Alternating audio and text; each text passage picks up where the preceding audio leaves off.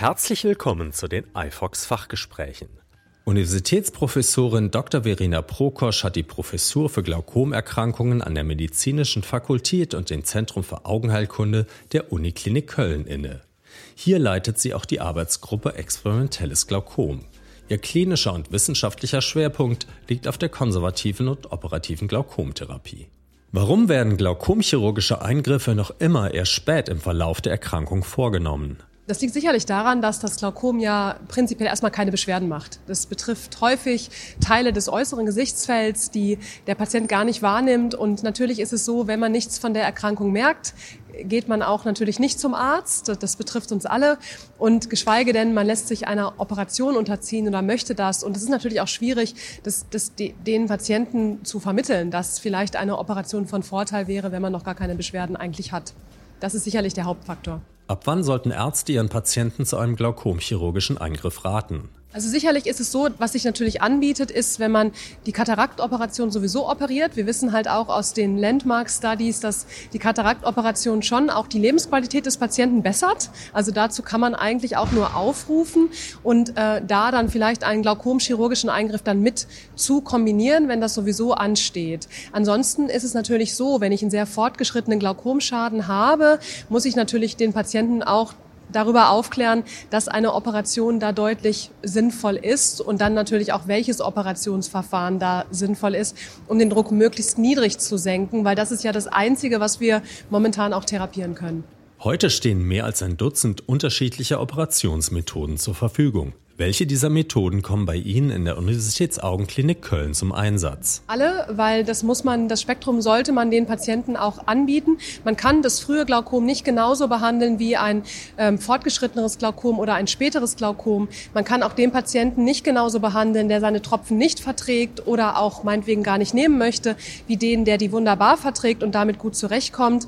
Ähm, also da und Kombinationseingriffe sind auch nochmal was anderes. Wenn der Patient eh schon eine Katarakt hat, kann man da auch nochmal anders drüber postulieren, als wenn halt eben das Glaukom nur vorherrscht. Also deswegen muss man aus allen verschiedenen Töpfen, die es an verschiedenen Möglichkeiten der Drucksenkung gibt, sollte man eigentlich zumindest eins anbieten können.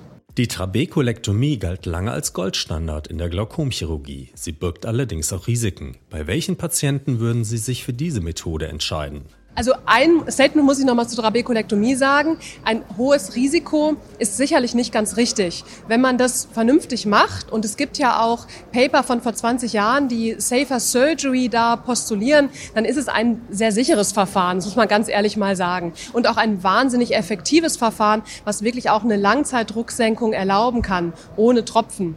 Ähm, das vielleicht nochmal so. Aber natürlich birgt es Risiko für Komplikationen, die auftreten können. Es sind meistens aber nicht Komplikationen, Komplikationen, die man nicht managen kann. Man sollte diese aber erkennen und dann halt eben auch behandeln. Wenn jetzt zum Beispiel der Druck zu niedrig ist, sollte man nicht den Kopf in den Sand stecken und sagen, oh Mist, der Druck ist jetzt zu niedrig ich kann nichts mehr machen. Nein, auch das kann man auch später noch behandeln. Das ist ja auch gezeigt worden. Also das sollte man dann auch angehen und mit dem Patienten letztendlich auch ähm, besprechen. Die Trabekulektomie oder die filtrierenden Verfahren, was es ja letztendlich ist, ähm, sind aber schon die geeigneten Verfahren für die Patienten mit einem stark fortgeschrittenen Glaukom. Und für die kommen diese Verfahren halt primär und hauptsächlich in Frage und sollten auch entsprechend darüber aufgeklärt werden, die Patienten. Seit einigen Jahren stehen vor allem Mixverfahren im Zentrum des Interesses. Welche dieser mikroinvasiven Verfahren kommen in Köln zum Einsatz? eigentlich auch alle. Und Mini-Mix-Verfahren ist natürlich auch wieder ein, ähm, ein Feld, was ähm, ungefähr was ständig neue Verfahren auch birgt. Ich hatte ja initial auch gesagt, es gibt da sicherlich, man kann drei verschiedene Kategorien unterscheiden. Einmal die stentenden Verfahren, einmal die aufweitenden Verfahren, die alle am Trabekel-Maschenwerk letztendlich ansetzen und die schneidenden oder sozusagen abtragenden Verfahren. Und die alle wirken ja über den gleichen Weg. Das sind die klassischen Mix, der Term ist so ein bisschen dann weiter ausgedehnt worden und alle haben versucht, auf diesen Zug aufzuspringen. Aber man muss schon sagen, dass das eigentlich die Mix sind, die halt eben in Kombination mit einer Katarakt eben auch durchgeführt werden können. Nach welchen Kriterien wählen Sie das jeweilige Mixverfahren für den einzelnen Patienten aus? Es gibt Patienten, die haben zum Beispiel Allergien, sei es gegen Nickel. Da würde ich jetzt keinen Stand zum Beispiel trotzdem nehmen, obwohl es wahrscheinlich nur beschichtet ist, der halt eben Nickelallergien zum Beispiel hat. Das ist ein Faktor. Manche Patienten wollen auch keinen Stand im Auge, muss man ganz ehrlich so sagen. Man kann auch auf die Endothelzellen achten und kann gucken, wie viele Endothelzellen hat der Patient. Vielleicht, es gibt zwar keine Daten, die Stents, die jetzt auf dem Markt sind, sind alle relativ sicher, aber das ist nochmal so ein, so ein so ein Nebenfaktor zum Beispiel, den man sich selber stellen kann. Wenn man einen Patienten unter einer Antikoagulation hat, würde ich keine schneidenden Verfahren wählen, zum Beispiel, weil das halt eben dann doch zu stärkeren Blutung führen kann. Das ist sicherlich ein ganz wichtiger Aspekt, um das auch möglichst risikoarm zu halten. Und ähm, das sind so die Kategorien, die man natürlich mit dem Patienten auch individuell besprechen muss. Manche Patienten wollen auch keinen Stent. Die wollen keinen Fremdkörper im Auge. Wie beurteilen Sie die Studienlage in Sachen Mixverfahren? Sie selbst leiten ja eine Studie, in der der Hydros Microstand mit dem iStent verglichen wird.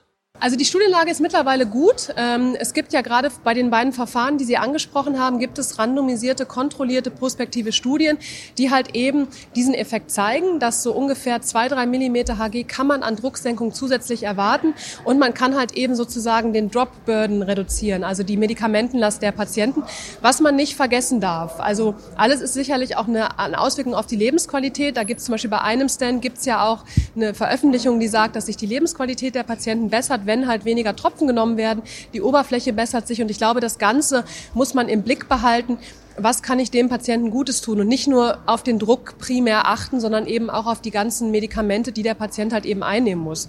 Und Studienlage dazu auch noch, und man weiß halt auch, wenn die Patienten unabhängig von den Tropfen eine Drucksenkung haben, dann ist im Zweifel auch das Gesichtsfeld ähm, weniger progredient oder weniger verschlechterbar als bei den Patienten, die halt eben immer noch von den Tropfen abhängig sind, weil das einfach ein bisschen weniger Variablen zulässt. Die Canaloplastik ab interno kommt ganz ohne Implantat aus. Würden Sie das als einen Vorteil dieses Verfahrens betrachten? Ja, das ist sicherlich ein, kann ein Vorteil, kann ein Nachteil sein. Also es gibt zu dem Verfahren, zu dem, zu dem Canaloplastik ab interno Verfahren, gibt es halt eben noch nicht diese längeren Studien, die die anderen beiden halt einfach schon vorweisen können. Es kann ein Vorteil sein, dass kein Stent da ist. Es kann aber natürlich auch ein Nachteil sein, im Endeffekt im Langzeitverlauf. Das müssen wir einfach mal abwarten, wie das so ist. Initial wirkt es sicherlich genauso gut drucksenkend und hat klar den Vorteil, es gibt keinen Stent. Man muss aber gucken, wirklich dann auf die Daten nochmal schauen, die demnächst kommen werden und sehen, okay, aber hält es den Kanal Kanal auch langfristig offen oder ist der Effekt halt eben temporär? Auch die Exheimer Lasertrabekulotomie ist ein implantatfreies Verfahren. Was sind seine Vorteile? Da muss man natürlich wieder die Kosten ganz klar in den Raum stellen für den Exheimer Laser. Also wie wird das übernommen? Ich glaube, das ist ein ganz klarer Nachteil dieses Verfahren. Ansonsten sicherlich eine sehr galante Methode, um dann mit einem Exheimer Laser, der ja schon in der Augenheilkunde und im Auge halt erprobt ist, dann halt eben da zusätzlich den, den Abfluss zu verbessern, nicht wahr? Aber da muss man gucken, wie das mit den Kosten tatsächlich ist. Welche dieser Verfahren der operativen Glaukomtherapie können am besten mit einer Katarakt-OP verbunden werden? Prinzipiell die Mix, die trabekulären Verfahren, die lassen sich mit, mit dem Mix verbinden und da gibt es ja auch schon Guidelines, die sagen, dass das eigentlich sogar von Vorteil ist für den Patienten, dass es empfohlen ist. Die European Glaucoma Society hat ein Weißbuch zur operativen Glaukomtherapie erstellt. Was kann man von diesem Buch erwarten? Also man kann sehr, sehr viel lernen. Also glaube einfach nochmal, Sie hatten das eingangs erwähnt, bei diesen Dutzend Glaukomoperationen kann man davon wirklich nochmal die Klassifikation und wann, wann was bei welchen Patienten halt eben indiziert ist, weil es ist natürlich manchmal auch schwierig, da den Überblick über die Datenlage zu bekommen. Ähm, die Datenlage wird teilweise auch ausgeglichen durch ähm, Recommendations von Expertengremien, die dann halt eben sagen, okay, ähm, da ist die, ähm, die Empfehlung ist stark aufgrund der des Expertenwissens natürlich im Endeffekt, wo die Daten auch noch fehlen. Das ist sicherlich sehr, sehr gut. Es ist auch ein Teil da drin, bei dem gesagt wird, okay, wie sollte man solche Studien überhaupt interpretieren? Also worauf kommt es an im Rahmen von zum Beispiel Drucksenkung? Wie, wie sollte man das Ganze klassifizieren und was ist da ähm, sinnvoll? Wie sollte man das darüber halt eben auch berichten? Ich glaube, das ist auch nochmal ein ganz, ganz wichtiger Teil von dem, ähm, von dem Buch, auch für eigene Studien oder ähm, und für anderes, damit es halt eben auch systematisch durchgeführt durchgeführt wird. Sie beschäftigen sich nicht nur als Operateurin, sondern auch als Forscherin mit dem Glaukom.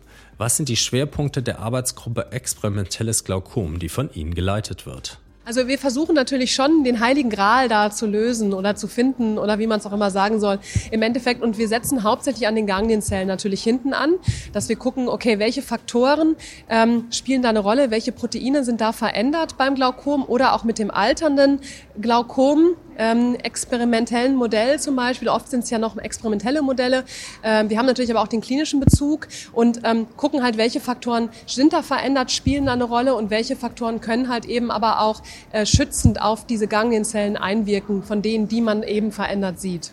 Das Glaukom steht seit rund zehn Jahren im Fokus Ihrer Arbeit. Inwiefern hat sich Ihr Bild, Ihr Verständnis dieser Erkrankung in dieser Zeit verändert? Naja, also als ich als Medizinstudentin angefangen habe, glaube 2004, ähm, ähm, meine Doktorarbeit über die regenerierenden Axone zu machen, da äh, war ich natürlich begeistert, diese Axone nachwachsen zu sehen.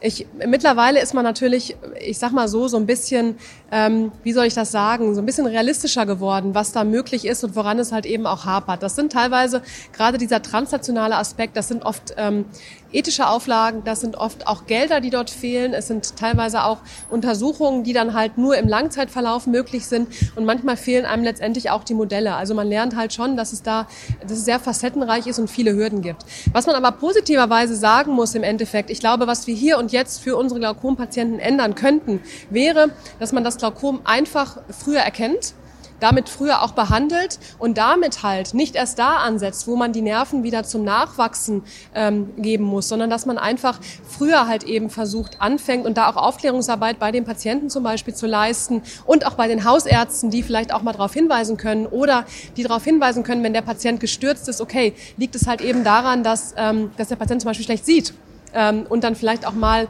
dann da noch mal sowas forcieren. Mehr Aufklärungsarbeit, damit es halt einfach früher erkannt wird und früher therapiert werden kann und damit halt eben auch einfach mehr gerettet werden kann und nicht erst dann sozusagen gerettet wird, wenn es halt schon so spät ist. Und Lebensqualität ist sicherlich auch noch mal ganz entscheidend. Da geht die Reise sicherlich auch noch mal viel mehr hin. Und in der Zeit warten wir auf neuroprotektive Ansätze. Würden Sie für ein Glaukom-Screening plädieren? Tja, es ist eine schwierige Frage. Mit dem Screening gehen auch immer viele falsch positive, aber auch falsch negative ähm, Befunde einher. Also ich denke, Klar, man muss wahrscheinlich wirklich noch mal mehr darauf achten, ist der Sehnerv verändert? Daran kann man das meiste ja erkennen und natürlich die Leute schon animieren, im Endeffekt zum Augenarzt zu gehen und sich mal den Augenhintergrund einmal untersuchen zu lassen. Das ist sicherlich schon sinnvoll auf den Sehnerv gucken lassen, gerade wenn es ein Glaukom in der Familie gibt oder wenn der Patient besondere Risikofaktoren hat. Bei denen ist das sicherlich ähm, sehr, sehr sinnvoll. Herzlichen Dank für Ihr Interesse. Bis zum nächsten Mal bei iFox.